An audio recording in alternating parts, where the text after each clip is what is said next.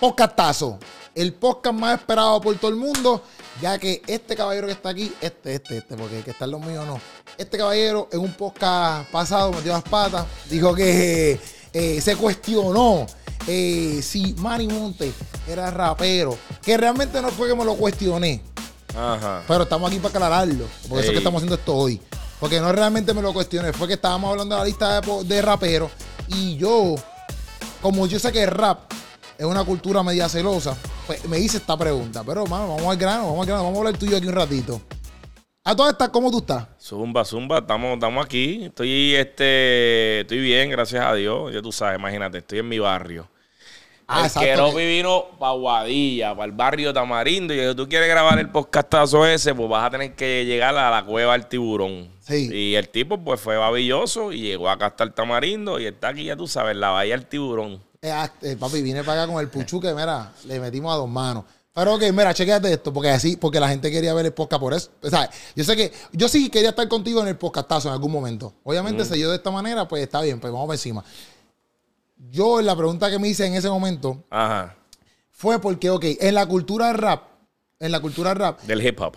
ah, eso es, ok, del hip hop, en la cultura del hip hop, Ajá. pues usualmente dicen, ah, pues si empiezan en reggaetón, pues no son raperos, porque tienen que empezar en el hip hop. Ok, en mi ignorancia, ¿verdad? En mi no saber, pues yo pienso que tú eres un reggaetonero. Eso no le quita que, que ¿cómo te digo? Que, que, tú no se- que tú sepas o no sepas rapear, no sé si me entiendes. Sí, sí, Pero sí. en mi mente yo estoy pensando en eso, por eso es que yo me lo cuestioné en ese momento. Después, pues obviamente me comieron vivo y, y pues me di cuenta de que pues ya llevas rapeando desde, desde que empezaste, obviamente. Sí, no, pues claro, pero no, yo, o sea, tienes un punto ahí medio nebuloso, válido, ¿verdad? Este, te voy a dar un 10%, ¿verdad? Porque, pues, ¿De un 100? sí, de un 100, Diablo. de un 100. Casi Porque ya. es que, este, sí, yo, yo te entiendo lo que tú quieres decir, ¿sabes? Entiendo tu punto, lo que estás diciendo, pero en Puerto Rico, el que sabe, la mayoría de, lo- de la gente que hace música, ahora lo que le llaman música urbana, eh, hacen rap y hacen reggaetón. La mayoría, excepto los que se viven la cultura del hip hop.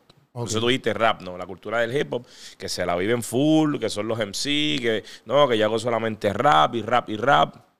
Y eso pues obviamente se entiende, hay mucha gente así, pero habemos mucho eh, en, en- en Puerto Rico que se empezó, la, ma- mayoría de la gente aquí empezó a hacer rap, obviamente de los de mi generación, los que vienen un poquito más atrás de mí y los que vienen un poquito más adelante de mí, eh, terminaron haciendo reggaetón. O sea, Puerto Rico es reggaetón. Entonces hacemos rap y hacemos reggaetón. Pero no quitamos de hacer, no, no nos quita de, de decir que somos raperos. Si a mí me preguntan, ¿tú eres rapero o eres reggaetonero? No, yo soy rapero que intento hacer reggaetón. Ya. Pues yo pensaba, a toda esta, tú me estás dando la cultura de hip hop, pero yo pensaba que, que iban ahí de la mano. O sea, de cierto punto, pues. O sea, hay raperos que piensan que, que no, pero hay otros raperos que tú, puedes, brin- eso- tú puedes hacer ese brinco. Ese es el que se la vive, ¿entiendes? Pero acuérdate, yo no hago música, este, yo no me vivo esa cultura del hip hop porque la cultura mía no es la de hip hop, la cultura mía es la de reino.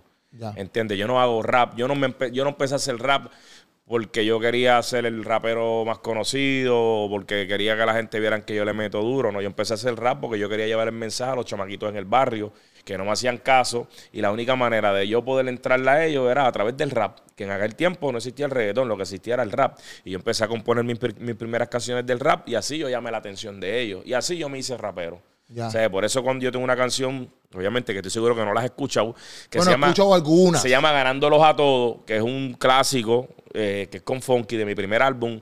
Y yo hice esa canción en base a lo que Pablo dijo. Yo me hice judío como judío para ganarme a los judíos. Entonces yo dije, yo me hice rapero para ganarme a los raperos. Ok. ¿Entiendes? Porque yo quería llegar, llegar a ese público. Y obviamente, pues me hice reggaetonero para llegar a los reggaetoneros.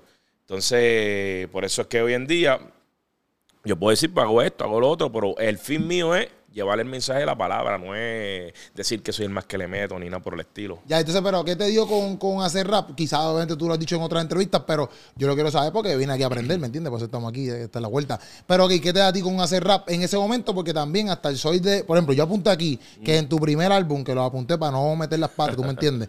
En tu primer álbum que se llama Realidades, Ajá. 2002, 2002. que inclusive en Realidades... Tú estás, en ese tema, tú estás hablando de lo que está pasando hoy en día todavía, que es que por no tener una corbata, quizás, no Ah. vestirte de una manera, o pues ya existían esos problemas ya. Pues que te. o sea, Bueno. ¿qué, qué tan cómodo tú estabas en ese momento, hablando de 2002, que tú dijiste, ah, pues yo voy a hacer rap para llegarle a estos chamaquitos? Este, que pero dices, pero te, te oriento, ¿sabes? La, la cosa en el 2002 no es jamás y nunca como ahora. O sea, los chamaquitos ahora que se creen que están haciendo rap, que la tienen difícil. No, papá, no, no. Nosotros sí nos las bebimos, porque nosotros sí, nos, nosotros supimos lo que es realmente la oposición en la iglesia de que no nos querían. Esa música es del diablo, esa música no es de Dios. No, ahora no, hay dos o tres todavía que pues están en esa onda, que no, que eso no es de Dios. Pero eso tuve tipos como yo, que a mí sale fulano o mengano hablando cosas y nosotros ya tenemos la piel de cocodrilo, de tantos fuetazos que hemos recibido. Y nosotros estamos claros, yo por lo menos estoy claro de quién me llamó. O sea, tipos como Funky, tipos como Redimido, tipos como Ale Zurlo, que somos de los más viejitos en esto. Papi, ya nosotros tenemos, o sea, ya nosotros tenemos un, doctorado en, en recibir palos. Ahora los chamaquitos la tienen fácil porque ya hubieron gente que abrieron camino. Entonces, para aquel tiempo, eh, lo, que, lo que me preguntaba, pues el tema, el- los, los temas, muchos de esos temas eran así, como que rompiendo estereotipos y paradigmas porque no nos querían en las iglesias, no entendían. Y yo tenía que hacer como que, ok, te tengo que explicar, porque la palabra dice esto, como por ejemplo el texto de Pablo. Yo me he hecho judío como judío para ganarme a los judíos. Pues yo se lo hacía en una canción. Y gracias a Dios, muchísima gente entendió. Hasta el sol de hoy hay gente que no entiende. Pero yo te puedo dar una lista de pastores que con el tiempo, que papi, eran gente que nos entraba a palo, pero a palo. Y gente que después vinieron a pedirme perdón.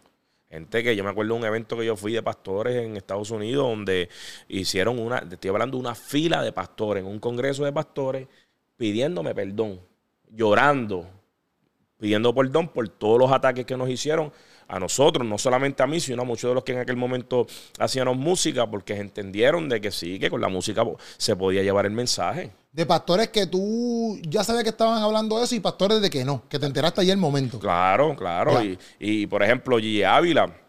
eh, En estos días había alguien que puso algo de Gigi Ávila. Mira, Gigi Ávila fue el primer medio de comunicación que me abrió las puertas a mí, cristiano. Yo fui a la cadena del milagro, mi hermano, a cantar. Yo estaba súper asustado, imagínate, porque Gigi Ávila, papi, es un Sí, ícono. no, sí. Y yo fui a cantar una canción que yo tengo que se llama Abre tus ojos. Y yo canté allí. Y después, cuando hice el concierto de United Kingdom, me acuerdo en el 2004, Gigi Ávila me ayudó a promocionar el concierto de United Kingdom. Y, ¿sabes? Un Gigi Ávila. Sí, Entonces sí. van a venir ahora dos o tres que empezaron antier, que no, ah, no, que esto no es de Dios. Era, por favor, por eso en verdad uno no puede ni, ni hacerle caso. Pero, pero, ok, y en ese momento, ¿qué es lo que te mantuvo? Porque tú dices, pues, exacto, tú cogiste par de palos, pero tú te querías, tú no te, te querías tener evangelio o no te querías No, tener no, evangelio. O sea, pues, entonces, ¿qué te mantiene como que, papi, voy a meterle al rap? No importa, aunque ustedes todos me critiquen. Papi, la palabra, la palabra, cuando Dios te da una palabra, esa palabra te preserva en el camino. A mis 15 años, Dios me marcó y me habló a través de una profeta y me dijo, te escogí para que lleves mi palabra a multitudes de jóvenes, a las naciones. Te escogí, te escogí para que lleves mi palabra, prediques mi mensaje, papá, papá. En aquel momento como que yo dije, esta mujer que me está diciendo, porque yo verdad no entendía, pero yo le creía a Dios. ¿Cómo yo hago eso? Papi, cuando venía aquí al barrio, que le quería hablar a los chamaquitos de Dios, todo el mundo se me reía en la cara. Ya, Porque la gente, no, a la iglesia, la iglesia es para viejos, ¿no? Y a papi antes lo que había eran coritos. Entonces, ¿cómo yo le llego a esta gente? Papi, un día escribí una canción que se llama Ricky Manuel. Y a través de esa canción, pues, este, eh, los muchachos le cantaba la canción y ahí me hacían caso. ¡Yacho, qué brutal! Y la canción habla de que cuál camino vas a coger, si el de Ricky o el de Manuel, o sea, el de Cristo o el del diablo. Una canción sencilla. Y para ese tiempo estaba bien pegado ese estilo de canción, que era como Eh, contando sí. un storytelling. No, siempre, siempre ese, es uno de los estilos que a mí me, me- me caracteriza, el storytelling. Yo tengo muchísimas historias. Papi, el mejor, es como práctico dio en una entrevista en estos días, el mejor rapero es Jesús. Porque Jesús, una historiecita, tú veías que Jesús, ¿qué hacía? Veía, veía el corillo de la gente, no, pues mira, habe- habían dos pajaritos y allá venía Jesús y le contaba una historiecita y después le mandaba el bastagazo. No hay mejor ejemplo que Jesús y yo a través de las historias eh, buscaba la atención de la gente y, y atrás de la historia pues hay un mensaje que obviamente está incluye ahí la palabra de Dios y él, y él, y él siempre ha sido el vehículo para llegar a las masas. Ya. Porque yo, por ejemplo, yo me, yo me convertí los otros días. Este, antes llevo ya exacto 10 años convertido. Pero yo lo que conozco, lo que conozco de tu nombre, antes de llegar a la iglesia, pues fue el, el inmortal. Como que esa canción fue la que. Que eso es un rap. Que yo me atrevo a decir que, que yo me atrevo a decir que no voy a decir que es la mejor canción de rap cristiano porque después dos o tres se puede sentir ofendido, pero el que sabe sabe, es una de de- es uno de los temas más duros de rap cristiano y no cristiano, porque ese tema en verdad trascendió. Ese tema Dios me lo dio y ese tema tiene un propósito y yo estoy seguro que todavía, donde quiera que yo lo canto, la gente a él le llega. Ese tema no fue yo, ese tema nace en el corazón de Dios, Dios me lo da a mí, yo lo zumbo y papi, eso es rap. O sea, por eso no tú decir que Manimonte no rap. Ay, Dios mío. No, pero, yo, te- pero que conste que yo no lo dije así, ¿ves? No, pero, pero ok. Es Por que eso también, cuando Puchu dijo el inmortal, yo decía, diatre, papi, este tipo no sé lo que es Pero, el eh, inmortal. no, no, no, el inmortal yo sabía. Lo que pasa es que, mira, chequéate esto. También es mi, mi- mi- mi crianza, mi crianza, mi crianza. En casa tú no podías escuchar reggaetón, nadie podía escuchar reggaetón. Ah, ¿Sabes? Pero hablando bueno, secular o. bueno, ni cristiano ni O sea, porque eran- no- eran en casa no se escuchaba eran nada. exacto. No, no, en casa no se escuchaba eh, nada cristiano. Ah, bueno, bueno. Y no se escuchaba reggaetón porque mami no le gustaba. O sea, que en casa Ok, se escuchaba merengue o salsa, más nada. Entiendo. Entonces, este, papi, yo me acuerdo que cuando mi hermano llevó un CD de Nicky Jam a casa, mami le dio una catimba cañona, papi, porque hecho, papi, eso era pecado. Y mami no estaba en la iglesia.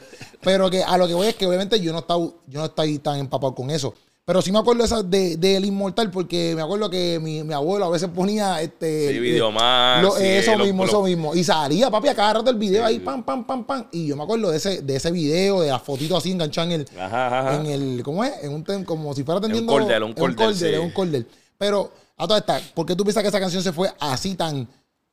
Podemos decir que, ok, sí, está Dios ahí envueltito, pero ¿por qué esa canción tú piensas que trascendió a que también los seculares.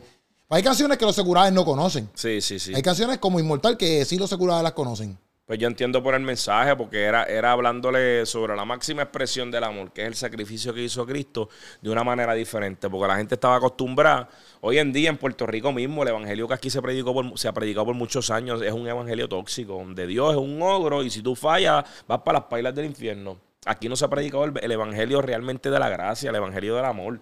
Todo el mundo lo que conoce, cuando tú vas a la iglesia, lo que van a la iglesia, la que le dicen a los jóvenes, no puedes hacer esto, tienes que quitarte esto, no puedes hacer esto, tienes que dejar de hacer eso. Papi, se espantan. Hasta el sol de hoy, no. Tú, el joven va para la iglesia, no. Tú vienes para acá, no. Si cuando tú le sirvas a Dios, mira, Dios te va a añadir esto, tú vas a tener esto, tú van a ser los privilegios, tú van a ser los beneficios que tú vas a tener a darle tu vida a Dios. Se ve más lindo, pero no que pasa. Rápido vienen a, a prohibir. Papi, los espanta.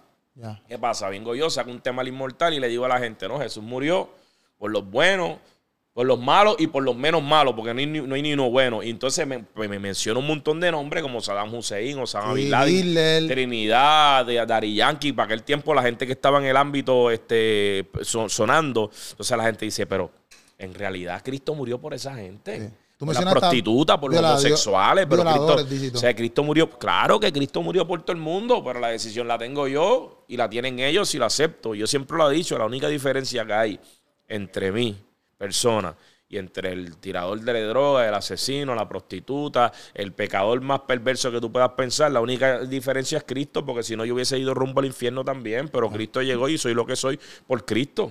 Sí, sí, ya. full. No, yo, yo Y ese, mensaje tocó a la gente, ¿entiendes? Porque la gente dijo, contra, hay una esperanza para mí. No soy, no, yo soy pecador, pero oye, Cristo murió por mí. Y yo creo que eso fue, eso fue lo que hizo que el inmortal fuera lo que fuera. Sí, y yo pienso que eso yo pensaba también era por, por los, por los personajes que mencionaste, como que es chocante decir como que, ah, murió por Hitler, o murió por Osama, o murió por un violador. O sea, porque usualmente la gente dice, papi, tú eres loco, esa gente va para el infierno, pero tú no estás diciendo si va para el infierno, no estás diciendo que murió, por todos nosotros. Claro. La otra persona, pues, decide que si va a seguirlo o no. ¿Me Exacto. entiendes? Pero en cierto punto, a mí, por lo menos, el inmortal fue una de las cosas que sí yo supe como que, ah, este hombre pues, es cristiano. Porque inclusive yo me acuerdo que dentro de mi familia es católica. Y papi Ávila, los católicos, pasé tiempo cuando estaba chamaquito, este, los católicos dentro de mi de lo que yo viví, quizás no todos los católicos son así. Este, pues, y Ávila era como que no, papi, tú no escuchas ese tipo. Porque eran como que católicos con católicos Sí, y sí, evangélicos sí, con evangélicos, pentecostales claro, con claro, pentecostales. Y tú ponías al viejito ese con canoso en el televisor y eso no se podía porque en casa somos católicos. Sí, sí, y eso pasaba. ¿me entiendes? Que a veces yo pienso que hasta la música ha tenido su, su, No siempre, la iglesia ha estado siempre dividida, lamentablemente. Y entonces, ok, porque yo puse aquí, yo puse, por ejemplo, tú hiciste tu, tu primer álbum, que es La Realidad, que a mí me, me sorprende que después de 20, y pi- o sea, 2002, 20 años, estamos hablando casi 20 años, todavía, aunque yo sé que es menos, todavía estemos con esta lucha de que, ah, mira, que si el reggaetón no es de Dios, qué sé yo. Este, ¿a, a ti te sorprende eso? O sea, Sí. después de, estamos hablando de después de 20 años. Sí, bueno, no me sorprende porque realmente siempre va a haber oposición, siempre va a haber gente que no todo el mundo va a estar de acuerdo con lo que tú haces, o sea, en todo. En todo, siempre va a haber oposición, pero obviamente no se compara jamás y nunca como lo hubo antes, ¿entiendes? Antes las iglesias no te subían un rapero por el mundo. A mí me invitaban para la iglesia, era para los eventos afuera en la calle. Pero en el altar, papi, el altar es santo. Y yo, papi, con esta gorra, uff, tacho, no podía subir la gorra, que si el pantalón ancho, ¿no? Y ahora menos con, con los pantallas, con los tatuajes, con el blanco, muchacho, papi, no, para allá no va. ¿Y qué hacía entonces? Como que, No, no, yo a mí me invitaban y yo, pues donde me invitaban, pues yo iba a las cárceles, pues vamos para allá, a los centros de rehabilitación, pues vamos para allá, para las escuelas, pues vamos para allá, donde nadie se quería meter, porque esa es la realidad. La gente nos criticaba, pero nosotros nos metíamos donde la iglesia no se atrevía a meter. Obviamente no todo, porque siempre ha habido gente que hace el trabajo, pero la mayoría de la gente no se atrevía a meterse en una cárcel a predicar los presos, no se atrevía a meterse a, las escuelas, donde realmente se bate el cobre. Nosotros aquí en Aguadilla, eh, la iglesia que en aquel tiempo yo visitaba, había un ministerio que se llamaba Ministerio Juez para Juventud y Tiempos de Ayudamiento, y nosotros nos metíamos en los residenciales. Y papi, allá nos metíamos con el testimonio de Santito, y yo cantaba cuatro rap, y papi, tuve que venir la gente como llegaban. Y allá la iglesia, el pastor lo criticaban, decían que la iglesia era una discoteca porque llevaban rap y reggaetón, pero estaba lleno de jóvenes. ¿Entiendes? Porque atraíamos los jóvenes. Ya. ¿Y te acuerdas así como de, de, una, de un testimonio que tú digas, entre papi, y en verdad estaba haciendo esto, quizás lo dudé, pero pasó esto y reco recobré fuerza, pero pasé tiempo, estoy dando para el tiempo donde estaban ustedes, que quizás no se veía tan, tan bien para la iglesia, pero como que una persona te dijo, papi, qué bueno que estás haciendo esto, que tú te acuerdes que te marcó bien duro ahí si te, si te acuerdas de un... Pero no, no te entiendo, pero una... Como que, por ejemplo, obviamente tú tienes la lucha acá en la iglesia de que, ah, pues esto no es válido, esto no se ah, puede. pero entonces de momento vas para un residencial o para cualquier lugar y este, esta persona te dice, papi, gracias a esto que tú haces, pues... No, obviamente los testimonios fueron los testimonios desde que, desde que, desde, desde el día cero. Pero nunca se me olvida, y no fue empezando, yo creo que ya como los cinco años, donde yo me encontré a un tipo en un viaje, creo que fue en Juárez, Juárez, México, o sea que Juárez, papi, es la verdadera candela. Y se me acercó un tipo con un tomarcado, con la cara tomarcada. Y yo me asusté, porque el tipo en verdad metía miedo. y el tipo viene y me dice, bro, yo te tengo que dar gracias, porque yo estaba preso. Y cuando yo estaba preso, me dice, yo era un sicario del cartel, yo no sé qué rayo, allá de, de México. Me dice, yo escuchando una radio, escuché la canción de Vida Dura y en la cárcel preso, y yo acepté a Jesús por esa canción. Y sabes, tú escuchar ese testimonio, un tipo que era un sicario en la mafia mexicana y en la cárcel preso escuchó la canción Viadura y recibió a Jesús. Y hoy y en aquel momento el tipo tenía un ministerio. Gracias a esa semillita a través de esa canción. Entonces, ¿cómo van a decir gente de, ah, no, que eso no es de Dios? Por eso es que cuando la gente viene a decirme, ah, que eso no es de Dios, me da risa.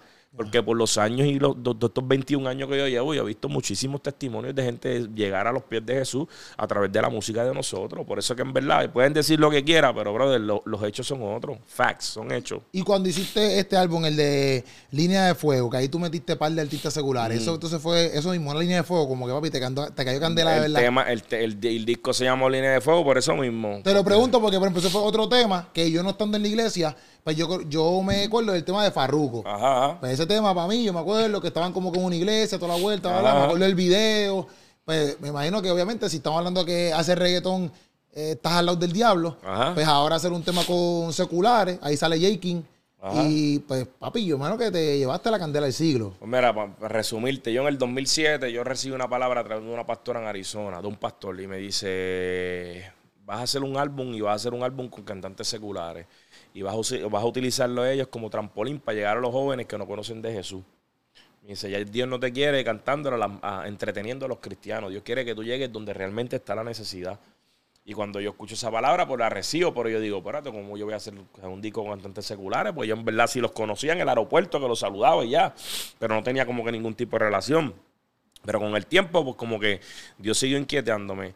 Siete años después, mira, me quedé, yo piché, yo dije, no, esto no es para mí.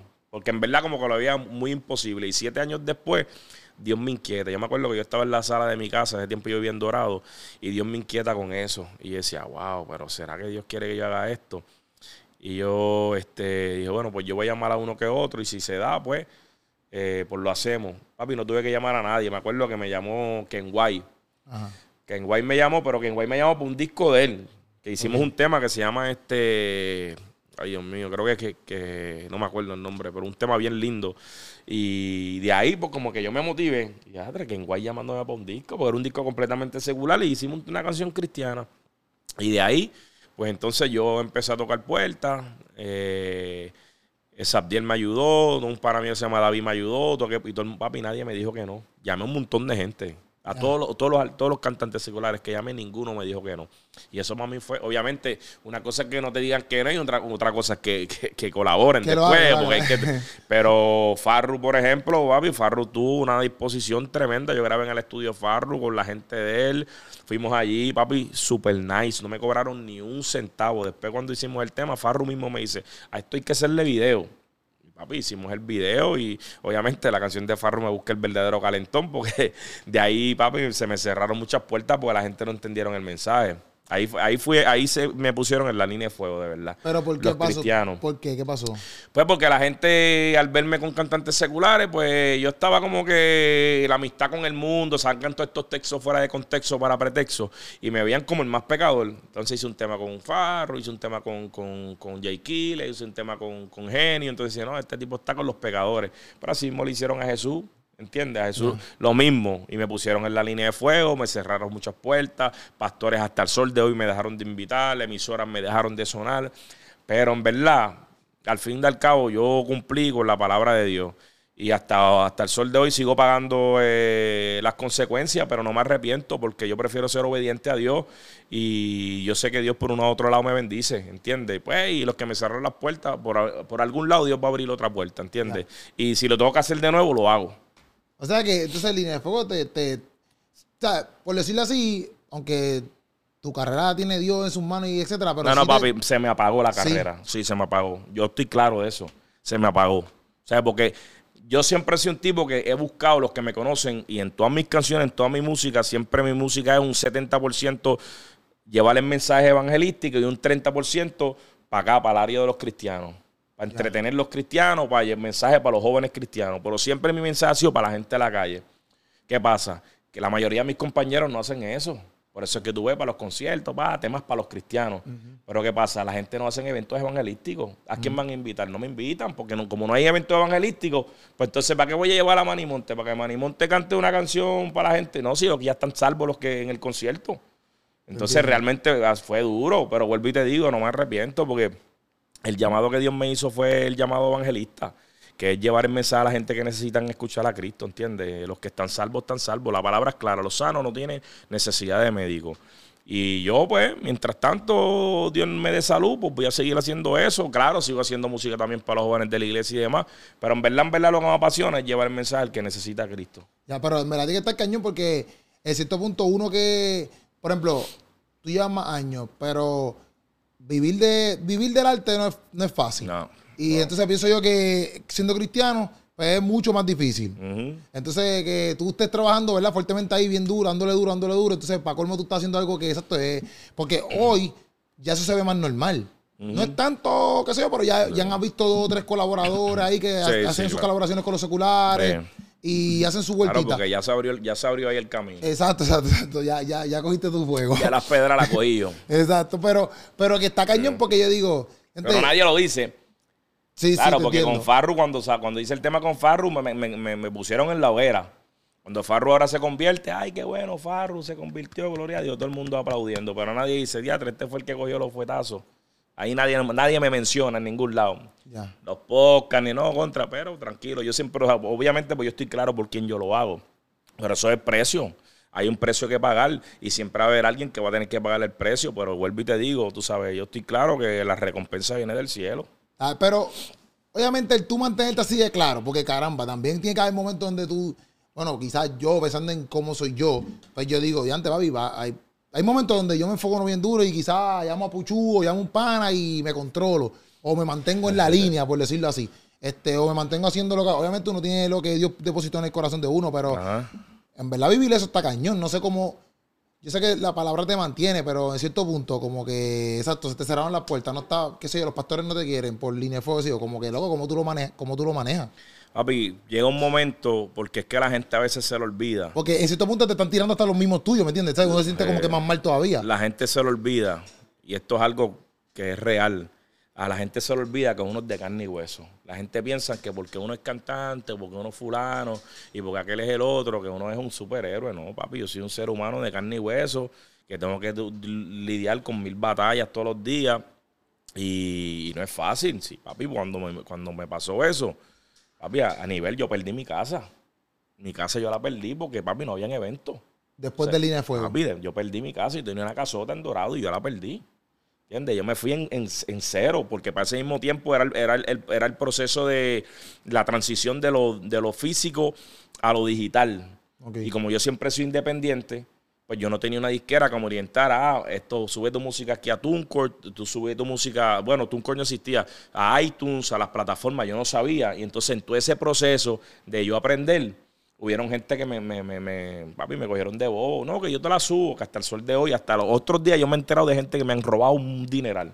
O sea, gente que se aprovecharon de mí porque como yo no tenía una disquera y siempre soy independiente, tú sabes, y es frustrante porque yo digo, Dios mío, pero ¿dónde tú estabas? Sí, sí. O sea, ¿qué pasó aquí? Pero vuelvo y te digo, son situaciones que eh, todos los procesos que yo he tenido que pasar en la vida, yo los he tomado como un aprendizaje.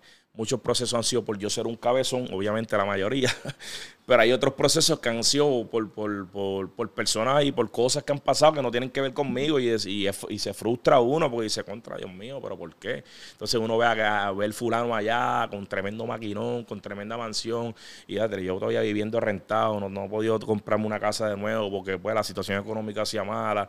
Este, yo tengo una situación con mi nene que ha sido bien difícil, que son cosas que yo no cuento, bro. En todas mis redes sociales yo no pongo nada de mi familia. Yo soy súper, súper este, celoso con eso.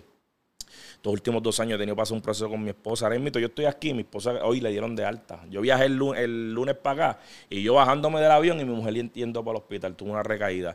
Tú sabes, son cosas que yo no las digo, a veces pongo un pause, eh, oren por mi esposa porque ha sido bien difícil.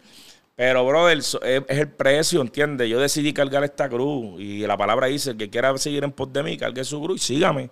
Entonces no me puedo ponerme a llorar, lloro en mi aposento allá tranquilo y Dios mío, y allá cuestiono, bombardeo el cielo, pero papi, bienaventurado aquel que no haya tropiezo en mí. Jesús lo dijo claro.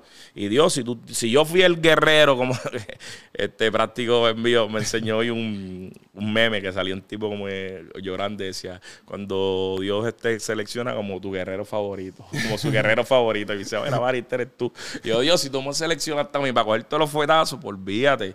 Yo sé que al final de, de- de todo esto, brother, tú sabes, la recompensa en el cielo es eterna. Aquí esto es pasajero, papi. Por eso yo no me afano con las cosas materiales. Pues, si se vienen bien, pero en verdad eso no es lo que me motiva a mí. Lo que me motiva a mí es la felicidad mía, la felicidad de mis hijos, la felicidad, la felicidad de mi familia. Y mientras tanto, papi, poder seguir llevando el mensaje ya. Ya. Y, y Y seguir rapeando. que este es un rapero de verdad. Agua está viva. No, pero, pero, ok, entonces, por ejemplo, está en toda esa vuelta, porque obviamente uno, a cierto punto, porque uno también quiere lograr y maximizar lo que, lo que, ¿verdad? Está, está en las manos de uno, pero también yo he visto que tú haces, yo pienso que tú eres el más dentro de lo que yo he visto, ¿verdad? Que haces colaboraciones como que con un montón de gente. Con medio mundo. En una Ajá. ocasión me dieron el prostituto del género, para Ea, que sepa. madre. Unos compañeros de ahí, papi, porque como hacía colaboraciones con todo el mundo, pues ya tú sabes, ¿no? Que no puedes hacer colaboraciones porque te quema, ¿no? Que si, no, que ya tú estás en un nivel, que si esto. Son otras cosas que la gente tampoco ve. Entonces, muchos de los que yo ayudé cuando estaban allá, que nadie quería, ahora tanto los ven, un viejo artista, pero nada, los sigo amando porque realmente yo lo hice con esa intención de darle ese un paso para que llegaran y poder. Papi, yo siempre se lo he dicho, el que me conoce, todos estos chamaquitos, yo siempre se lo he dicho. Mi intención de poder ayudarlos a ellos desde el día cero era que puedan hacer cosas más grandes de las que yo hice, porque es que esto no depende de mí. A mí no nunca me interesó ser el número uno ni ser más el reconocido, no me interesa. Por eso cuando la gente viene a compararme, ah, que si Redimido, ah, que si mira Funky, ah, que si mira Ale, que si mira al otro, empezó antier, no me interesa porque es que yo- Dios no me llamó a mí ser el número uno, el número uno es Cristo. Yo siempre he estado claro, mi motivación siempre ha sido la correcta.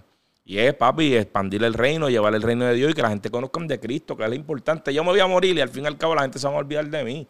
Pero yo que quiero que la gente conozca de Cristo. Y papi, por eso cuando me invitan para los... Ya no, está, no, no estoy haciendo tantas colaboraciones como antes. Porque en verdad no tengo el tiempo, es bien complicado. Pero siempre cuando está... tra- Bueno, Práctico sabe que cuando yo vengo, papi, bacho, va y le, le meto ocho temas ahí. Porque es- es fácil. Es como yo, yo tengo una canción que estoy seguro que no la has escuchado. que es un rap bien duro que dice, hay quien se pregunta por qué este tipo con todo el mundo graba y es que tengo una libreta llena que no se me acaba. Ya. ¿Entiendes? Y yo pues ese talento me lo dio Dios, tengo que explotarlo, pero como esto se volvió una industria musical, esto ahora es un negocio, ¿Entiendes? Sí. Pues entonces ahora todo el mundo lo ve como un negocio. Y no es que no sea un negocio, porque obviamente tú inviertes un dinero y tú quieres recuperar un dinero, tú, pero yo, yo, Manny Monte, no estoy hablando por más nadie. Yo nunca he dejado que el negocio se vaya por encima del ministerio. Dios me llamó a yo llevar un mensaje a los jóvenes. Ese, es el ministerio, evangelizar. El, el negocio viene después. Si, vende, si vendía discos, si no vendía discos, si tengo views, si no tengo views, no me interesa. Yo primero mi, mi enfoque es ese. Y eso es lo que yo le digo a los jóvenes. Ah, que yo puedo hacer cuando me piden consejo, la motivación tiene que ser la correcta. Si estás aquí por llevar el mensaje y que la gente conozca a Jesús, estás bien. Si estás aquí para hacer view, para hacer chavo, para hacer dinero en las plataformas, para, está bien, pero sabe que allá arriba pues no van a estar contentos contigo. Pero cada cual Pero ¿y cómo tú mantienes, cómo tú mantienes entonces esa ese balance o esa mentalidad así? Porque, por ejemplo, un- tú has viajado toda la vuelta, entonces empiezas todas esas cosas, empiezas todas esas cosas en tu mente, como que, ah, pues espera, por ejemplo, si viajo un poquito menos o si me expongo un poquito menos, pues crece mi, mi, mi marketing, yo no sé, o todo, esta- todo este viaje de negocio. O sea, Es como- un- es un- eh, si yo te entiendo, es un- eh, en el proceso, papi, pues tú tienes que decidir. ¿Entiendes? Porque yo puedo estar haciendo un montón de chavos, pero voy a dejar mis hijos huérfanos. Entonces, ¿qué voy a estar yo? Viajando el mundo entero, haciendo billetes, pero, pero mis nenes no van a tenerme. Especialmente un eh, Nathan, que chamaquito me necesita demasiado. Mi hijo tiene autismo severo, tú sabes, y, y mi esposa enfermita, no sé, ¿cómo- ¿quién me lo va a cuidar el chamaquito? Yo tengo que estar ahí para él. Entonces, yo tengo que hacer un balance. O sea, yo quisiera estar viajando y haciendo mu- mu- mu- muchos conciertos por ahí, pero papi, mi familia es primero, Dios y mi familia. Entonces, este, y ve, pudiese tener un mejor carro, pudiese tener una casa, pudiese tener esto, pero papi, al fin del cabo, papi, la- a mí lo que importa son la felicidad de mis hijos, el dinero va y viene. Y la gente que, que, por ejemplo, pero esto te lo pregunto con respeto, pues, si acaso, si acaso. Dale, Pero la gente que a lo mejor, por decirlo así, dicen comentarios, porque por ejemplo, a lo mejor tú dices eso y la, y la gente puede decir como que, ah, pero él dice que, que te lo voy a raspar así Zumba, normal, zumba. si no, pues pichadera, pero así que yo, lo- yo te lo estoy pensando. Ejemplo, si tú dices, ah, pues que esta gente se fue para allá abajo y yo grabé con ellos, pero entonces están por allá, pues la gente lo puede decir como que, ah, pero se está quejando entonces si los ayudó, o, porque yo, yo, yo he visto comentarios así, o yo he visto comentarios Yo así. te tú, por- entiendo cómo es. o yo ok, yo he visto comentarios de esta manera. Por ejemplo, ese que tú dijiste, que tú dijiste, Ah. el de, pues yo ayudo a este chamaguito, yo no lo hago porque, ah, pero se van en ese viaje de la movie y pues acá. Ah, no, pero yo por Pero la gente puede decir como que, ah, mira, Manny, se está quejando. No, pero O- yo no, yo no me quejo, a mí me da igual si graban conmigo o no graban conmigo, yo soy Manimonte. Ya. ¿Entiendes? Aquel será fulano, aquel será mengano, aquel tendrá. Yo soy Manimonte. Podrán haber 100 raperos en la lista de Billboard mejores que yo, mil raperos mejor que yo, pero como yo no hay ninguno. Y yo estoy claro. Y mi, y mi seguridad es lo que pone a temblar a muchos por ahí. ¿Entiendes? Porque ellos saben que cuando se levanta la bestia el tiburón martillo, entonces ve, para que yo estaba, tú sabes, en baja.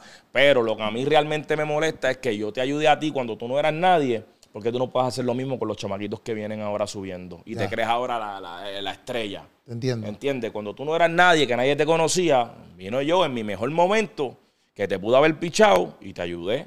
Entonces ahora pues haz lo mismo, porque es lo que te digo, no depende de ti, no depende de mí, no depende de quién es el que está más pegado, depende de que si tú ayudaste a ese chamaquito y nadie lo conoce, tú le vas a dar esa exposición y ahora ese chamaquito va a tener la oportunidad de poder llevar el mensaje del reino a más gente, porque no se trata de ti, se trata de, papi, la encomienda que Dios nos envió, ir a ser discípulos a las naciones y mientras más gente conozca del evangelio, pues gloria a Dios, pero lamentablemente en- se encierran en ese egoísmo de que no, papi, porque yo soy un artista, yo no puedo grabar con aquel, porque papi no tiene los mismos money listeners que yo, no tiene los mismos suscriptores, no tiene los mismos followers en Instagram, papi, dejen ese viaje, tan eso es un viaje en verdad. Y entonces, dentro también de mi... Por eso se vuelve Ajá, un negocio. Ya.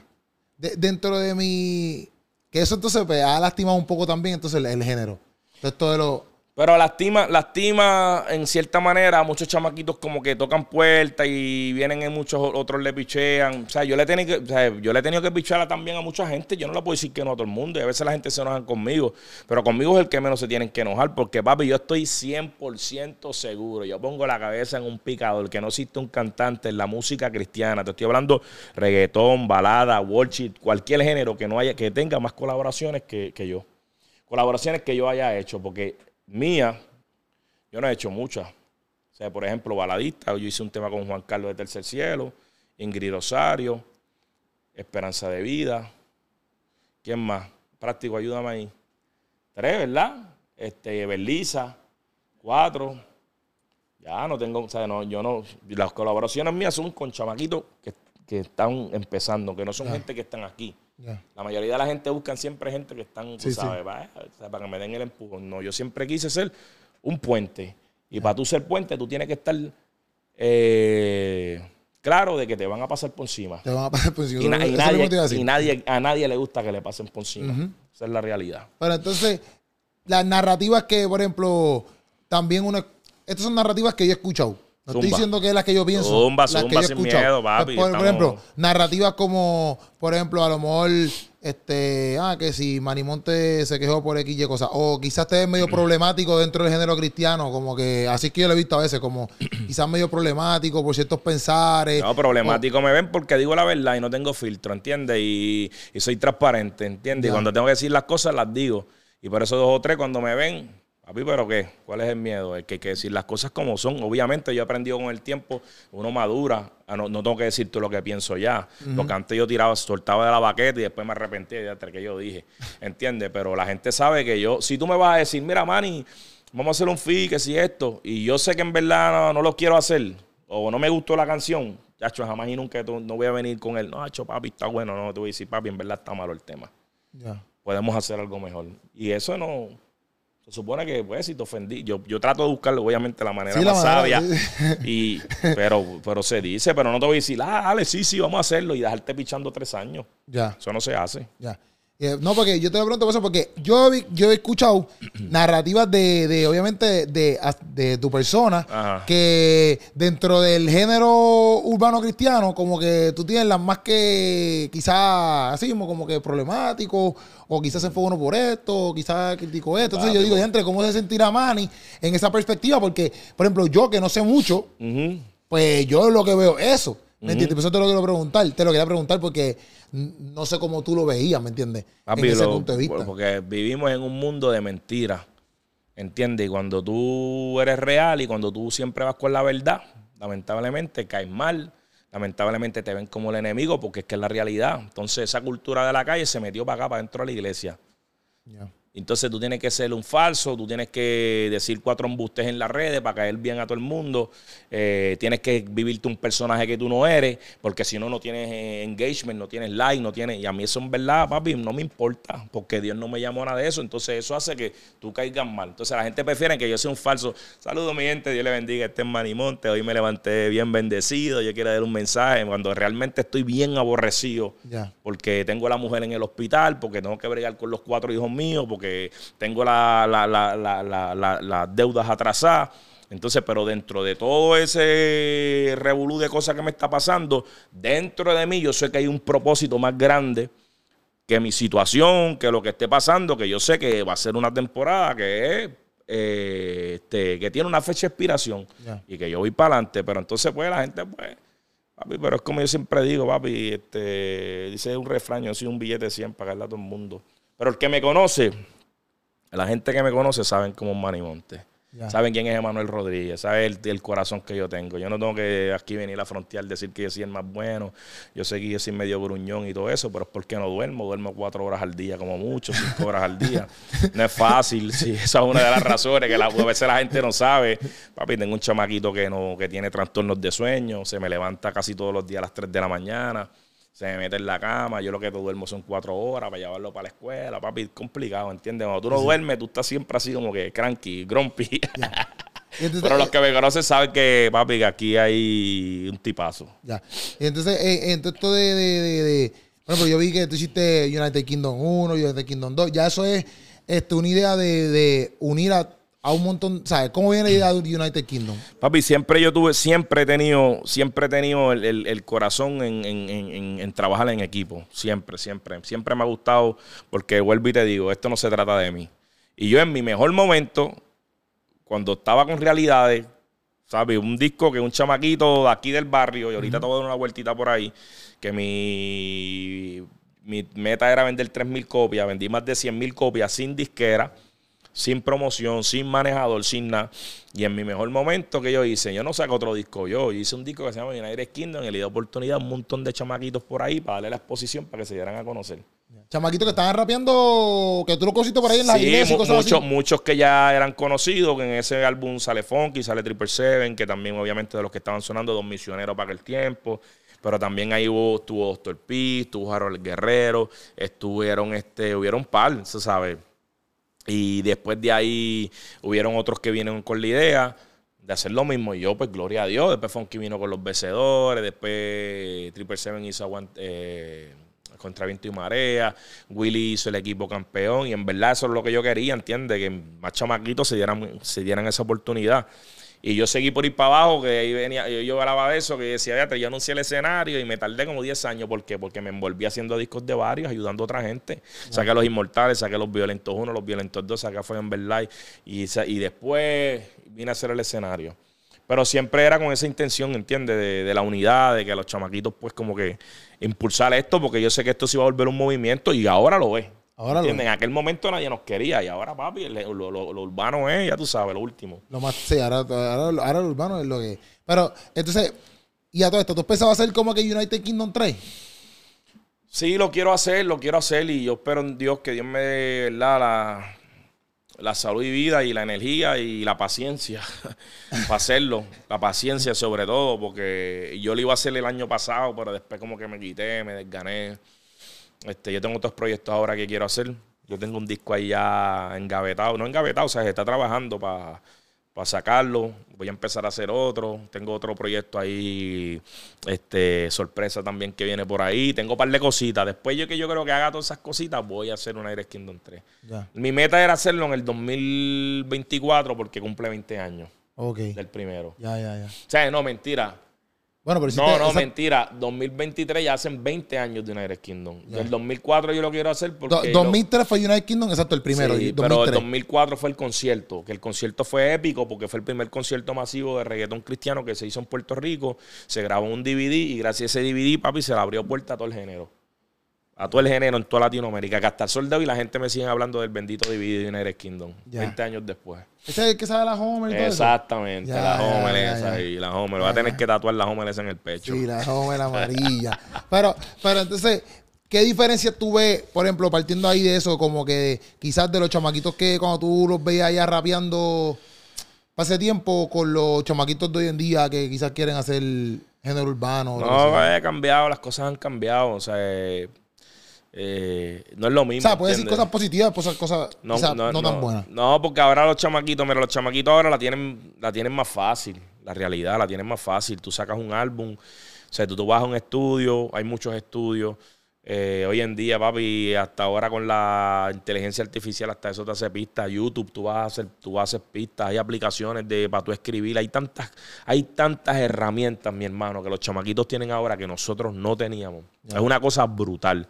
Que el que quiera ser rapero ahora, o Dios lo llame a esto, y tiene el talento, no tiene excusa. Ya. ¿Entiendes? Tú subes tu música a las plataformas, hiciste el álbum, lo subiste a Tuncor, Distroquito, estas plataformas digitales. Nosotros no teníamos eso, caballo. Yo saqué mi primer disco y yo mismo me tuve que ir en el carro de la vieja mía a distribuir la música por todas las librerías cristianas que no sabían ni lo que era rap cristiano.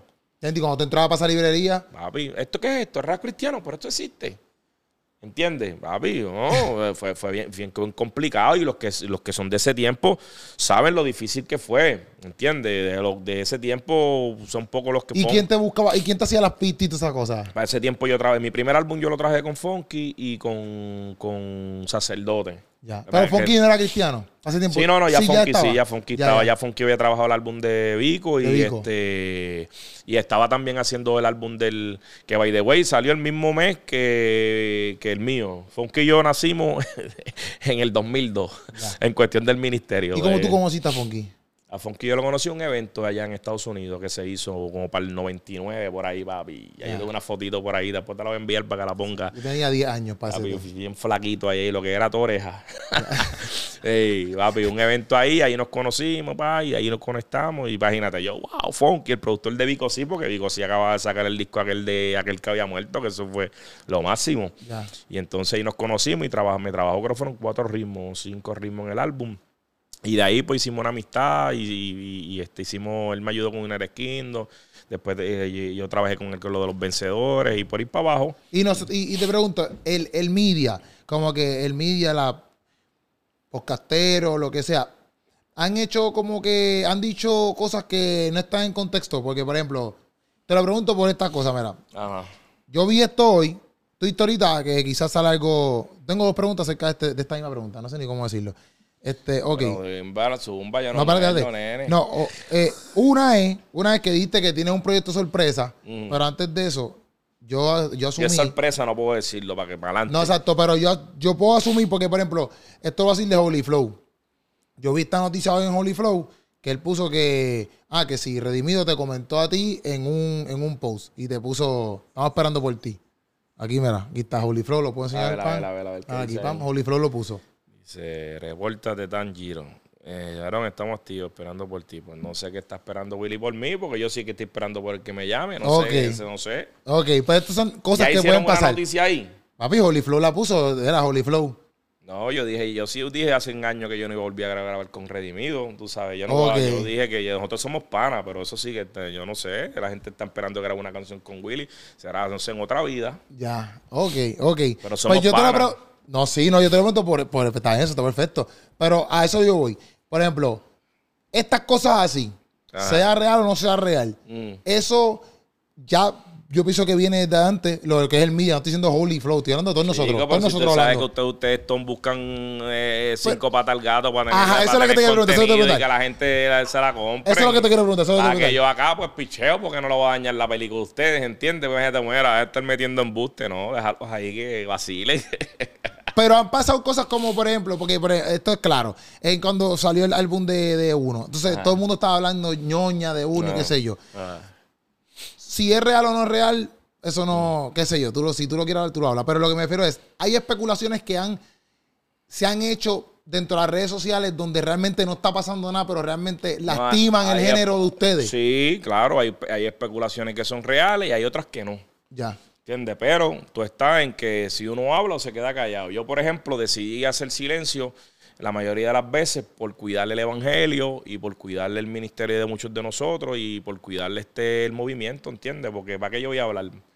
¿Entiendes? No, ya pasó lo que pasó, ya. Y pasó el. Se hubieron situaciones para mí difíciles y yo cerré, la, cerré esa página ya. No quiero hablar más de eso, ¿entiendes? Yo con los muchachos. Yo hablo con ellos y papi, en una, en una entrevista con Mikey, que me dijo, son amigos, mira, no, no son amigos. En aquel momento, pues, había unas situaciones que realmente estaban pasando.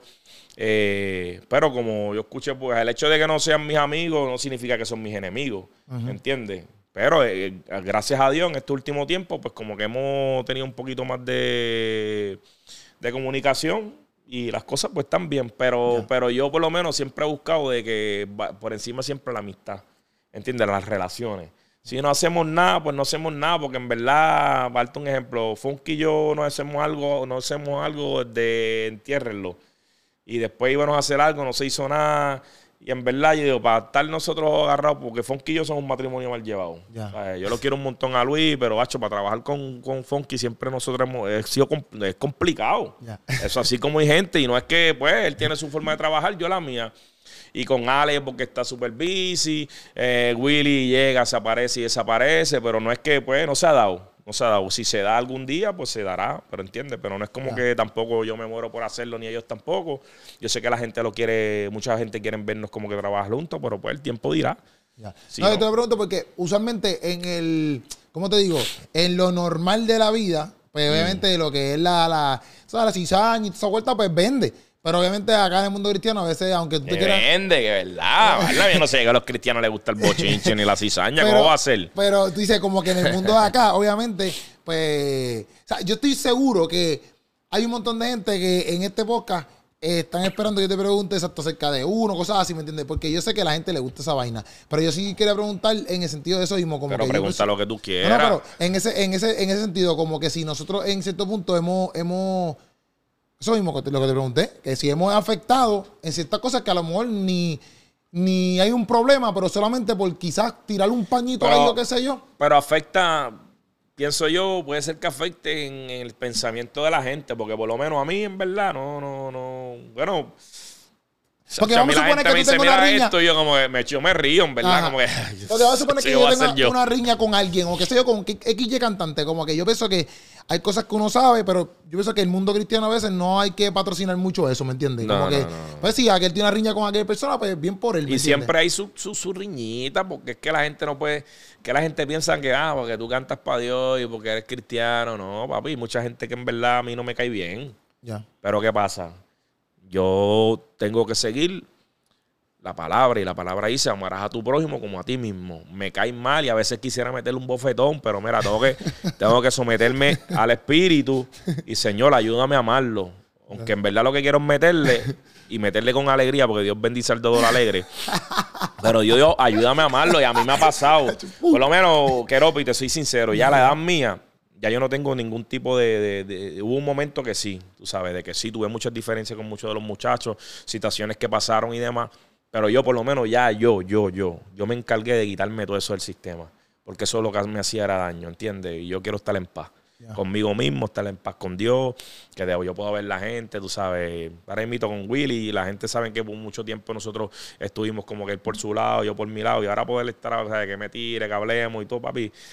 Eh, eh, para mí es mucho, mil veces más eh, satisfactorio y, y se siente mejor poder hablar y ser, obviamente, volver a, tener esa amistad que en un momento dado nosotros tuvimos, que poder hacer un tema.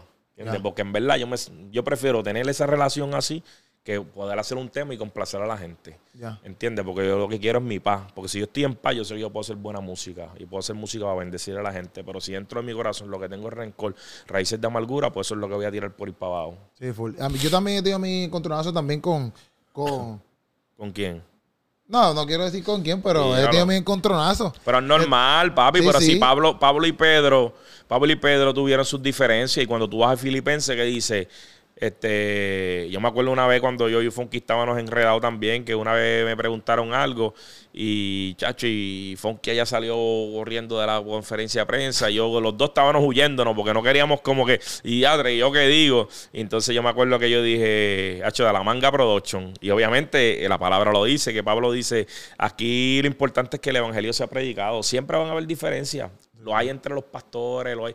Papi, lo importante es amarnos, aún así en nuestras diferencias. Por eso yo con los muchachos allá que están en la onda esta eh, De conservadora, Ajá. papi, pues si ellos, es lo que yo siempre dicho, si a usted no le gusta lo que nosotros hacemos, está bien, no hay problema, no te gusta, pero no nos tires fango. Sí, sí. O sea, somos el cuerpo, no lastimes el cuerpo. O sea, porque yo soy mano y tú eres oreja. Ah, como tú eres, ah, como yo no, tú no eres mano, te voy a arrancar la oreja. No, papi. La oreja tiene su función, la mano tiene su función. No te gusta, pero tenemos que trabajar como un solo cuerpo y amarnos. Y ya. Sí, sí. O sea, no, no, que no colaboramos, no hay problema, pero hay que amarnos y demostrarle ese amor, esa coinonía y que la gente vea eso, porque es triste que la gente diga, teatro, esta gente está en la iglesia y siempre están comiendo eso por rabo y es triste. Sí, a mí me enfogona, bueno, me enfogona y me, a veces me molesta lo de, por el hecho de, por el hecho de que a veces lo, como, el hecho de ponérselo todo al diablo. Por ejemplo, el otro día nosotros hicimos un podcast, este, y ya nos estaban diciendo que éramos, que eso era del diablo, que eso era, que somos hijos del diablo, que si no se quema. Este, también el revolú este que hubo con, con Larry, que, que, que si, ah, que si todo es del diablo, que si la música es del diablo. yo digo, brother, a mí me molesta en cierto punto el hecho de que tú, sabes, exacto como tú dices, si a ti no te gusta algo, pues perfecto, no te gusta, pero tampoco es que tú tienes que decir que es del diablo, ¿me entiendes? Porque si tú difieres del punto de vista, pues está bien, perfecto, pues tú no te gusta el reggaetón, pues no te gusta el reggaetón, no te gusta vestirte con gorra, pues no te gusta vestirte con gorra, pero no significa que sea del diablo. Y eso pasa, por ejemplo, ha pasado mucho con, con- ahora mismo esa- está la cepa esta de Lari, que, que, que Lari está a fuego con eso ahora mismo. ¿Qué tú piensas de eso? Ah, papi, el chamaquito está teniendo su proceso, tú sabes. Yo sé que va a llegar el momento en que Dios le va a dar una revelación y va a saber, ¿entiendes? Y, y lo amamos y lo queremos. Pero él no puede venir ahora, ¿sabes? Se convirtió en tiel a decir lo que nosotros, lo que está mal y no está malo, tú sabes. Hay una historia, ¿entiendes? Y esa historia no se puede borrar, ¿entiendes? Y pues, como todo, a veces nosotros decimos, todos decimos cosas que nosotros, como dice el, el refrán, somos esclavos de lo que decimos. Y a veces decimos cosas que, pues, que no tenemos que decir. Yo tengo un pana mío que dijo que, que yo no era y que rapero, tú sabes. ¿Entiendes? ¿Y qué voy a hacer yo? Llegó el momento que yo lo que quería era un bastagazo, me dijeron, vamos para un podcast. Con Y- alegría, con Y cuando alegría. me invitaron Con para el alegría. podcast, yo dije, ¿se cree él que yo voy para el podcast ese? Está loco. Pero que yo ¿qué hizo? Dios me aterrizó, no, papito. Si vas a hablar del amor, pues tiene que demostrarlo. Y después no, pues Puchu ahí me llamó y yo por amor a Puchu. Este, este estamos aquí porque en verdad, papi, la gente no tiene, la gente no, la gente tiene que ver ese ejemplo en nosotros, ¿entiendes? El amor de Dios. De hecho, el, tema que saco en estos días, que se llama sí o sí, habla de eso. O sea, nos tenemos que amar sí o sí. O sea, tú dices que yo soy un hijo del diablo porque uso gorra y tengo tatuajes y todo. Me tienes que amar. Si no me amas, no vas para el cielo. Igual yo, que a mí no me gusta tu forma de predicar porque tú gritas y... Pero te tengo que amar. Pero un amor real, un amor verdadero. No es un amor de que te amo porque... Te amo en el amor de Cristo. Es una, frase súper hipócrita. No, no, papi, te amo. Y dentro de lo que esté en nuestro alcance, papi, hacer, hacer ese esfuerzo. Porque, papi, cuando uno tiene el amor de Dios, uno tiene que demostrarlo. Ahí es que realmente reconocemos, la gente va a reconocer en nosotros de que tenemos a Dios, que demostramos ese amor, de que tenemos su espíritu. Santo. no, pero. No, no me, que tú lo quieres no lo quieres. no, pero yo, yo entiendo, en verdad, porque en cierto punto, y partiendo de todo, como que, por ejemplo, yo me puse a escuchar un par de cositas, me puse ahí a escuchar un par de álbumes, los álbumes, algunas ah, canciones. Se, se orientar. Para, ponerme un poquito al día. Lo, mandamos para la escuelita. Sí, sí, para ponerme un poquito al día, para no, tú sabes. Son 19 álbumes, pero está bien. Pero mira, a todas estas cosas que, por ejemplo, la canción de Declaro este, ustedes mencionan un par de gente ahí que hoy por hoy sí están como que en los pasos de Cristo. Este, el hecho de ustedes poner eso en esa canción y ahora quizás tuve el fruto de, ciertas personas que ustedes mencionan ahí, ¿cómo? O sea, realmente como que cuando tú estás escribiendo eso, aunque yo sé que ustedes lo están diciendo, ¿viste? Pero por tu mente en ese momento, o sea, como que, ah, en verdad, en verdad, esta gente se va a convertir en algún momento. O sea, me refiero como que ahí estoy escribiendo, y porque yo puedo escribirle y decir, ah, yo creo que, por ejemplo, este, en, este, en este tiempo, ah, yo creo que va a poner se convierta y declaramos que es alma para Cristo. Pero una cosa es tú decirlo, pero ya después, que sé, después de un par de años decir, antes papi, se convirtió el contrallado y está aquí en serio. Pero mira, hay una realidad que aquí en Puerto Rico, por lo menos en Puerto Rico, y yo creo que en República Dominicana también, eh, aquí todo el mundo, por lo menos la generación mía, estoy hablando de 40 hasta yo podría como hasta los 32, 30. O sea, eh, todo el mundo en, la familia o tiene una abuelita, o tiene una tía, o su papá, conoce de Dios. Y esa semilla se sembró.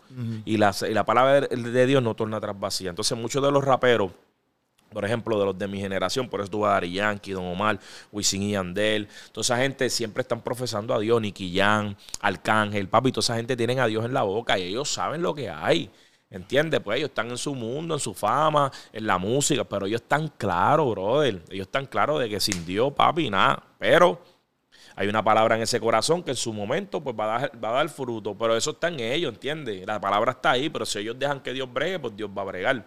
Como pasó en la vida de, de, Farru, como pasó en la vida de Héctor, como pasó en la vida de, de Lari, muchos de ellos. Obviamente ellos van a decidir qué van a hacer después. Farru decidió seguir cantando para Dios, Héctor no quiere cantar para Dios, obviamente eh, reggaetón, pero eso se respeta. Pero nosotros cuando tiramos esa canción, sabemos de que obviamente estamos declarando una palabra por fe, pero la última palabra la tiene Dios. Y aquí por lo menos yo sé que en los próximos años vamos a ver muchos cantantes eh, del género venir a los pies de Dios. Sí, hay par de gente ahí que está ahí. Hay que hacer declaro parte 2 para que entonces baje, el fuego. exacto, exacto. Oye, pero dentro de ya, ¿cuánto, ya son como, ¿cuántos días? ¿20, 20? ¿Cuántos días? En, la música, 2002, 2002, 22 años. 21 años ahora 21 años metías de pata así que tú digas, diantre, no hubiese hecho esa vuelta? Papi, yo este, la metía, una de las metidas de pata que yo más brutal he, dado en mi carrera ha sido ser mal administrador con mi finanzas. Lo que pasa es que yo, cuando yo hice mucho dinero, y obviamente el dinero son las añadiduras, porque siempre mi mente estaba a buscar el reino de su justicia. Yo saqué mi disco realidad con, con la idea de vender 3.000 copias. Y yo, papi, me acuerdo que cuando me llegaron aquellas cajas, yo emocionado, pero 3.000 copias, ¿qué hago yo con ellas? Y papi, yo vendí más de 100.000 copias. Ese era el tiempo que Wisin decía, 100.000 copias obligado. O sea, 100.000 copias eran 100.000 copias. Entonces, pero como yo era un chamaquito de barrio que no tenía, tú sabes, no, no sabía. ¿Entiendes? Y pues el viejo me dio muchos consejos, pero pues lamentablemente cabezón al fin. Era un chamaquito. Me creía que esto era para siempre y no, no, no capitalicé. Que yo estuviera, pero Dios sabe todas las cosas porque tal vez se hubiera capitalizado Tal vez ni estuviera cantando ahora. no sé qué estuviera. Sí, porque hubiera, se hizo, se hizo dinero, ¿entiendes? Dios me.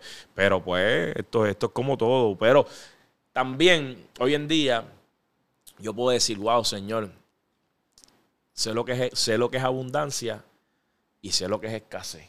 Porque en el ministerio, ya en el ministerio, Manimonte, en su, yo supe lo que no tener ni darle para leche a mis hijos. ¿Entiendes? Entonces, cuando tú haces ese balance de que contra sé lo que es abundancia y sé lo que es escasez, y en medio de todos los procesos, de todo lo, en la abundancia y la escasez, Dios siempre ha estado ahí. Que eso es lo más importante, ¿entiendes? Que en medio de todo ese proceso, lo último que, lo menos, lo único que no se puede perder es la fe. Y la fe siempre ha estado. Y yo digo, pues, Señor, yo quisiera estar un poquito mejor, quisiera tener esto, lo otro, pero te tengo a ti. Y si te tengo a ti, yo lo tengo todo. Y yo pienso que también a toda esta Obviamente sí, uno tiene que saber administrar el dinero. Yo a veces, papi, yo a veces me embarro porque yo digo, diantre, bro, yo no sé hacer ciertas cosas, yo no sé, yo no sé el negocio, yo no sé un montón de cosas que a veces yo hablo hasta con Pucho y yo le digo, bro, yo no sé cómo hacer esto y a veces me da miedo de que por no saber administrar las cosas, pues pierda la oportunidad o pierda yo no sé qué. Me pienso esas cosas. Por eso es bueno pedir consejo.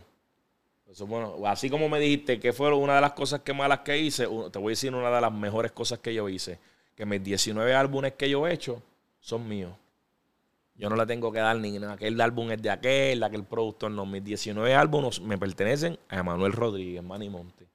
¿Entiendes? Yo sé que muchos compañeros del género en su momento dado, y hoy en día los chamaquitos por ahí, viene fulano a aquella disquera, aquella disquera, le ofrece un contratito ahí, oye, bien, ¿dónde está? ¿Dónde miro? Allá, allí. Chamaquitos que están empezando en la música, y malas mías disqueras, no se enojen conmigo. Piensen bien los contratos que tú firmas. Si Dios te llamó, Dios va a abrir las puertas necesarias para tú cumplir ese sueño que Dios puso en tu corazón. No te vuelvas loco. Acuérdate que en, el, proceso de Dios es, escalones, escaleras, escalón por escalón. No quieras montarte en el elevador y llegar desde el piso 1 al piso 10, porque papi, así es que aquí, así no se brega. Créele a Dios y espera tu proceso con calma. Si te abre una puerta con una disquera, averigua bien esos contratos, mira bien, porque muchas veces vienen y te dicen ah, esto y después te quedas ahí crucificado por yo no sé cuántos años. Consejito ahí este, gratuito. de pana, de Para que lo guarde. Para que lo guarde. No, pero en verdad, yo, entonces yo pues, también, por ejemplo, yo he visto que, obviamente sí, también dentro del género, obviamente cristiano y dentro del rap y lo urbano, este yo siento, por ejemplo, en, estas, en este año que hubo el concierto de, mm. Dios mío, de, de, Gaby, el concierto de Alex Zurlo, el concierto de Willy, ¿tú tuviste?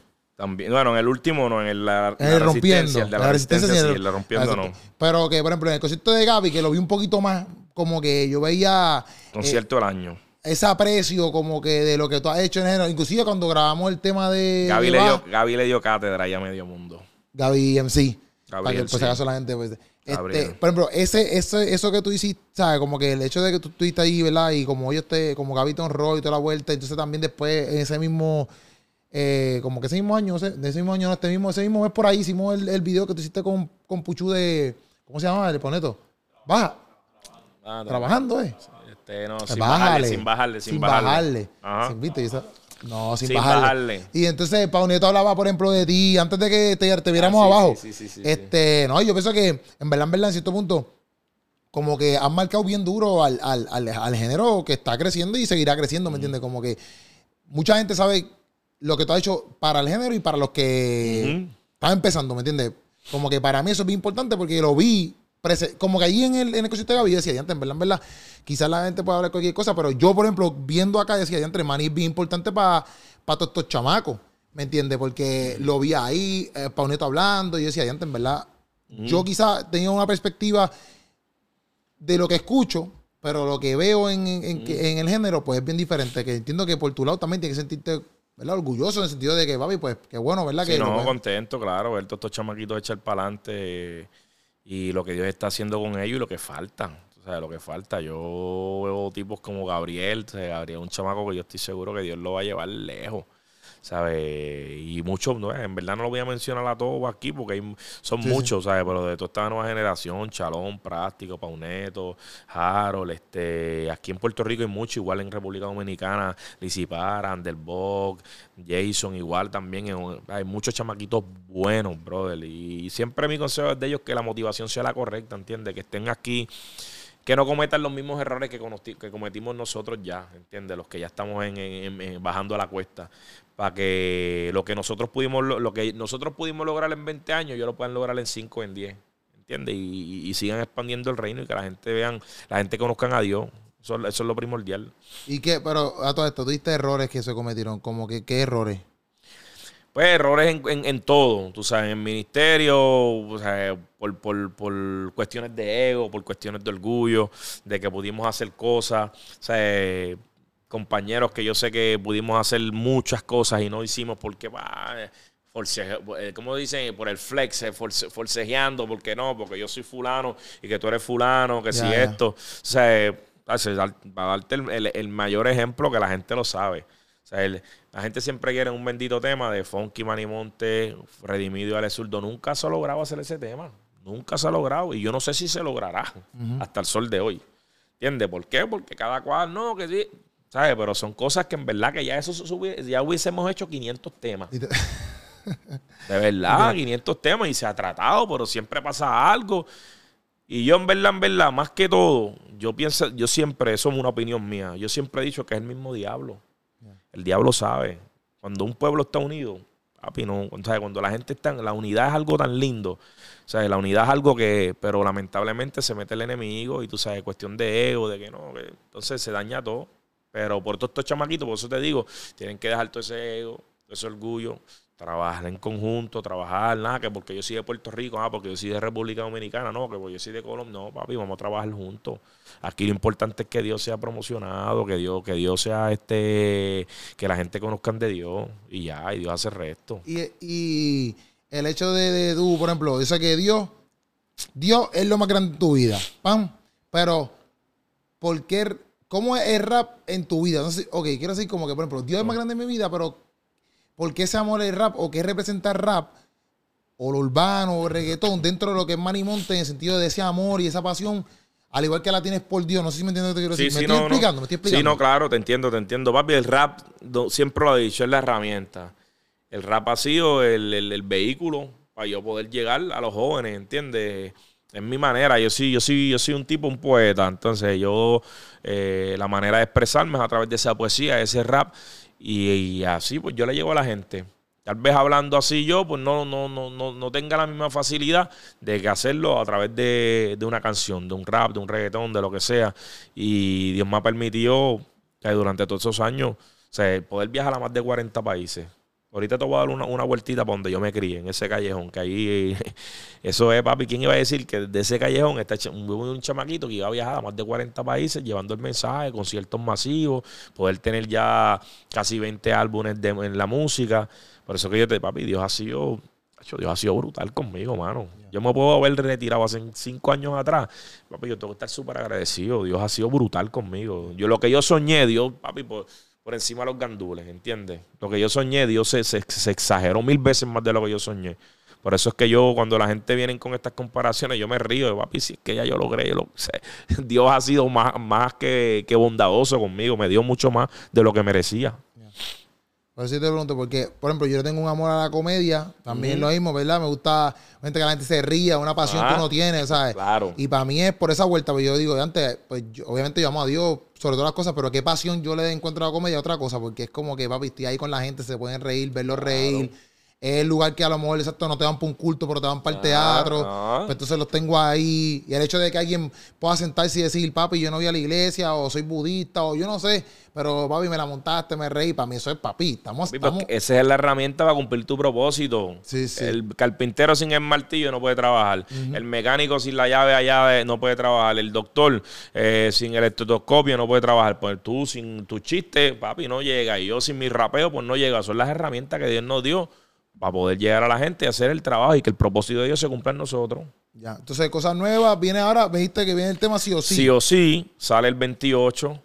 Eh, después de sí o sí, lo, lo digo o no lo digo. Este, viene por ahí un tema, yo creo que. eh, fu- back to back ahí, este. Viene algo después de, después de sí, o sí. Sí, la gente sabe, la gente sabe, la gente sabe. Un rapcito ahí, pero los que dicen que no hago rap. Un rap, puro Un rap. rap, Se va a llamar. Quiero pillo rapeo. Manso, manso pero no menso, parte 2, dedicado para Keropi. Le mandé, madre, le mandé Manso- barras calientes a Keropi. Tía, madre, y después de ahí, pues. Más o pero no me ¿Cuánto tiempo llevamos todo está? Ya. Pero más o pero no me cogió su candela también. Hace tiempo cuando tú lo tiraste, ¿verdad? Sí, sí. Este, eso fue para Cristian. Que Cristian, tú sabes que lo amamos. Y Cristian, gracias a Dios, que papi recibió el cocotazo con amor. Y después de todo el tiempo tuvimos la oportunidad de conversar. Y él siempre me lo dice: yo te profeta. Pues yo me acuerdo cuando yo y Funky, lo fuimos a, Funky y yo lo fuimos a ver en una iglesia. Papi, él con su flow ahí, rajatabla, y nos sentamos a comer. Y dije, papi, te vamos a ver en un 16 pronto rapeando para Cristo. Y él me decía, no, papi, no pasó ni un año. Y él me dice, diadre, varón, que si esto, lo profetizaste. Y no, papi, que yo lo podía entender porque yo viví también, yo fui un joven que fui muy, muy golpeado por la religión. O sea, muy golpeado por, por el legalismo. El legalismo, el legalismo es lo peor. Papi, el legalismo eso hace demasiado, ha hecho tanto y tanto daño a, la gente que los marca. Y ahora ver a Cristian, papi, viajando. Yo he tenido la oportunidad de viajar con Cristian en uno que otro evento, papi. Yo lo veo. Es que yo se lo dije a la, otra vez que estaban en Colombia. Y decía, Cristian, si tú supieras la felicidad, la alegría que yo tengo en verte aquí, rapeando para Dios, haciendo el mensaje y cumpliendo el propósito. Porque esto es lo que Dios te estaba llamando. O sea, verlo feliz. Tú lo veías antes, ¿no? Papi, pero no era feliz. Y estoy seguro que con la misma manera que Dios lo hizo con Cristian, lo va a hacer con muchos de ellos, ¿entiendes? Y vuelvo, yo lo respeto. O sea, esto lo dice muchas veces, no, que yo no. Papi, está bien. Hazlo. Pero lo único que yo le pido a ellos, por favor, que nos dejen quietos. O sea, que nos dejen, de ustedes en su esquina, nosotros en nuestra esquina, pero tú nunca me vas a ver a mí hablando cosas este, despectivas de ellos, ¿entiendes? O sea, que si se visten feos, que si las corbatas son de viejo, que si nada de eso, nunca me vas a ver diciendo eso. No, real, real. Eh, yo es mi flow, ellos tienen su flow y todo, pero ya, tú sabes, y Dios los usa, papi, yo, y yo no tengo duda de que Dios los use y que Dios a través de ellos llega a las vidas, papi. Dios hace como Dios le da la gana. Eh, siempre, siempre la mejor, la mejor este eh, ejemplo, yo dije, cuando tú vas a pescar, el que va a pescar, va a pescar siempre con caña. Hay 500 mil formas que tú vas a pescar, pero ¿qué es lo importante? Que pesque. Que pesque. Pues ya, papi. Tú pescas tu flow, yo pesco el mío, pero ya. ¿Y tú vives full de la música completo? Ahora mismo sí, sí. Bueno, siempre, siempre. Los 20, los 20 años que llevo, sí. Gracias a Dios, pues Dios ha sido fiel entre altas y bajas, ¿verdad? Estos últimos años no han sido los mejores, pero Dios siempre me ha mantenido, ¿sabes? Dios siempre ha estado ahí. Al que Dios, Dios llama, Dios respalda y nada, seguimos para adelante, bro. porque eso, eso, yo te pregunto, porque eso es lo que yo digo. A veces uno se, ¿sabes? se afana o chamaquitos se pueden comparar o decir, ah, pero es que está aquí, yo estoy acá. Pero al fin y al cabo, por ejemplo, yo, yo decidí, yo decidí porque sentí parte de yo ya meterle duro a esto hace como, entre hace como más de cuatro años, exacto, cuatro años yo lo llevo ya full ahí que renuncié a mi trabajo y empecé a meterle a lo que es pues, más videos, después pandemia, empezó pandemia, pues empecé a hacer los podcasts, toda la vuelta.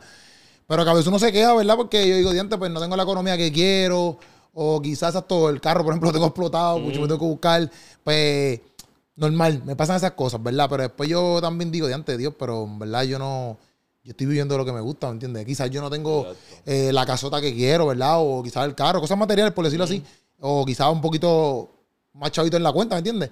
Pero a la misma vez, eh, sí puedo oír lo que me gusta, loco. Sí puedo oír lo que me agrada. Sí puedo hacer comedia. Sí puedo hacer tours de comedia. Sí puedo estar aquí contigo hablando, ¿me entiendes? Como que son cosas que si yo no se tomó esa decisión, yo he estado trabajando todavía en la tienda, ¿me entiendes? Y quizás ganándome un buen sueldo, pues perfecto, pero no era lo que me, lo que me apasionaba, ¿me entiendes? Entonces, quizás no tengo quizás el sueldazo, por decirlo así, pero no me falta un nada, ¿me entiendes? Y te lo pregunto por eso, porque a veces la gente como que nosotros tendemos a compararnos carreras o qué sé yo, pero al fin y al cabo, mira, papi, si yo estoy haciendo lo que me gusta y Dios me llama a hacer esto, pues ya, aunque a veces vengan las comparaciones en mi vida, etcétera, papi, yo estoy haciendo lo que me gusta, ¿me entiendes? Obligado, no son buenos, compadre, no se compara y eso es hecho lo peor. Tú tienes que estar contento con lo que Dios te dio. Y, y, la realidad es que, o sea, yo no puedo, yo puedo estar contento con, con una Air Force feliz que me cuestan 80, qué sé yo, 100 pesos y aquel quiere una, una, una, yo no sé de tenis, yo siempre ando en chancleta, una, una, marca Una retro, una retro. Una retro. Una retro que valen mil pesos. Yo no sé.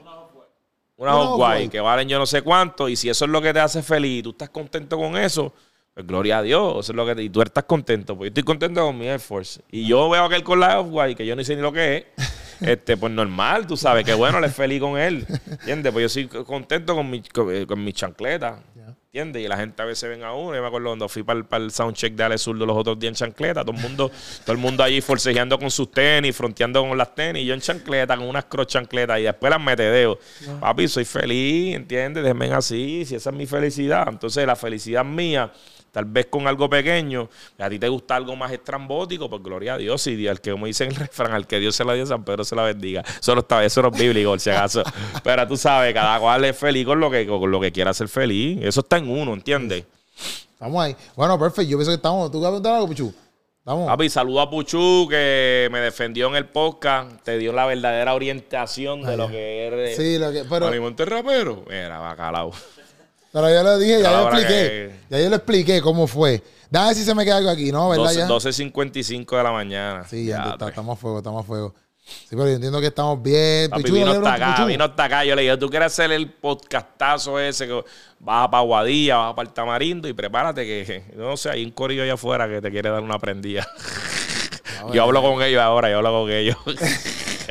Nada, Corillo, mira, este, siempre importante, oye, Puchu, fíjense, el hombre que. ¿Cuándo mira- va a salir esto? ¿En tres meses? No, no, no, esto sale ya mismo. Ah, ok, ok. Sí, porque mismo. Puchu la otra me dijo, no, que tenemos como 500 podcasts ahí aguantados, por eso es que no te podemos entrevistar. Sí, sí, pero eso es real, eso es real, pero. Sí, sí, sí, sí. sí. No, eso es real, eso es real. Tenemos par de podcast, pero esta va a salir ya, esta va a salir ya. El 28 de agosto, lunes Pero yo creo 28, que no sale, sí o no, sí, sí o sí. ok, ok, ya, ya no sale, no sale, sale después del 28. O sea que ya la canción salió, le vete y busca. Ah, ok, pues ya Sí, salió sí. el tema. Exacto, ya salió el tema, ya salió el tema. Para esta entrevista ya salió el tema. Pero la cosa es que Puchu Fins, el hombre que, que, que, mira, te hace los videos musicales, está tirando, está tirando recaps, está tirando. Tú quieres un camarógrafo duro, Puchu Fins es el que tú tienes que llamar, y sale la información importante. El tipo también está cantando, vayan a ver su tema para poderlo ver. Esa es la que porque el tipo está haciendo de todo. Y en verdad yo quería que Puchu estuviera en el podcast, estoy enojado.